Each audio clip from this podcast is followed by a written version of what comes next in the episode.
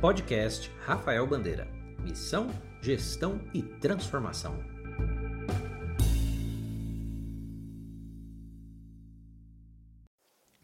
Meus queridos amigos, líderes, gestores, empreendedores, eh, eu queria compartilhar brevemente eh, uma reflexão com vocês, com base, obviamente, nas Escrituras.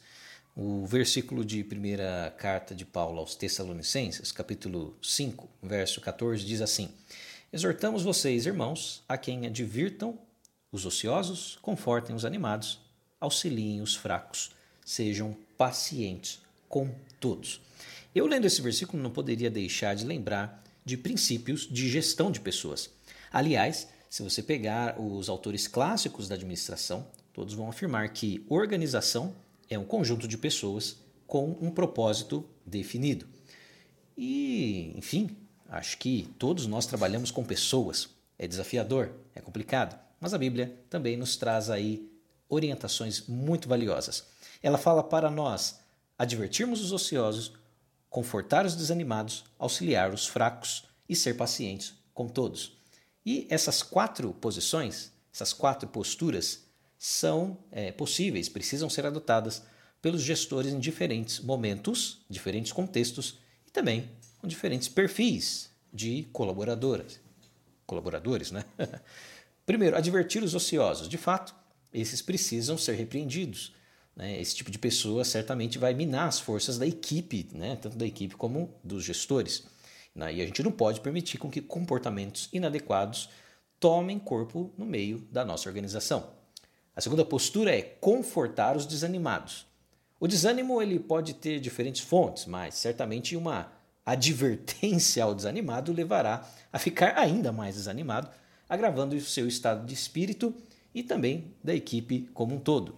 Levar ânimo àquele que está caído, abatido, é certamente uma excelente iniciativa. O terceiro é auxiliar os fracos. Então, dentre nossa equipe pode haver aqueles que são mais limitados, mais debilitados. A esses nós precisamos dar o nosso apoio, suporte nas atividades que eles fazem, permitindo com que eles se desenvolvam cada vez mais.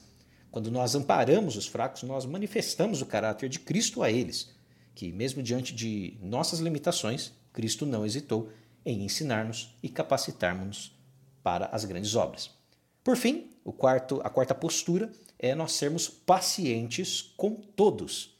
Essa postura ela serve para todos os tipos de pessoas que nós temos em nossa equipe.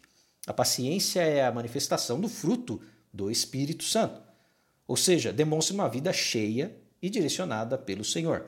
A paciência nos permite esperar com calma pelo desenvolvimento da nossa equipe, traz serenidade quando nos deparamos com os mais limitados também ela está ligada à longanimidade, ou seja, permite suportar o processo de exortação dos, dos ociosos né? e os desordeiros. E por fim, desenvolve a nossa perseverança no cuidado com os desanimados. Eu espero que essa orientação vinda da palavra de Deus seja muito frutífera no seu dia a dia. Que Deus abençoe. Obrigado por ouvir este episódio do podcast. Saiba mais em rafaelbandeira.com.